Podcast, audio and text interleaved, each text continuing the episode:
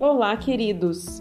Farei explicação da apostila positivo, volume 2, páginas 6 e 7 de artes. Acompanhem comigo. Cada animal se movimenta de um jeito. Alguns andam, outros voam, outros nadam. Observe estes movimentos, do 1 até o 6. Agora, lápis na mão. Qual é o nome desse animal?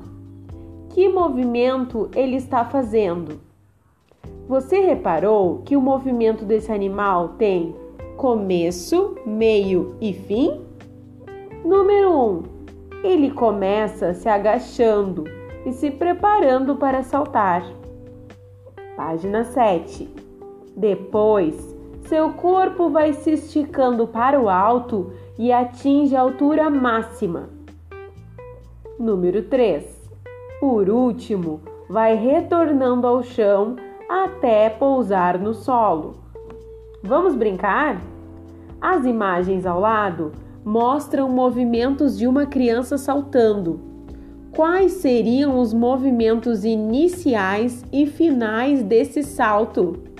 Recorte as figuras e colhe-as no espaço a seguir, criando uma sequência, como a do canguru. Ótima atividade!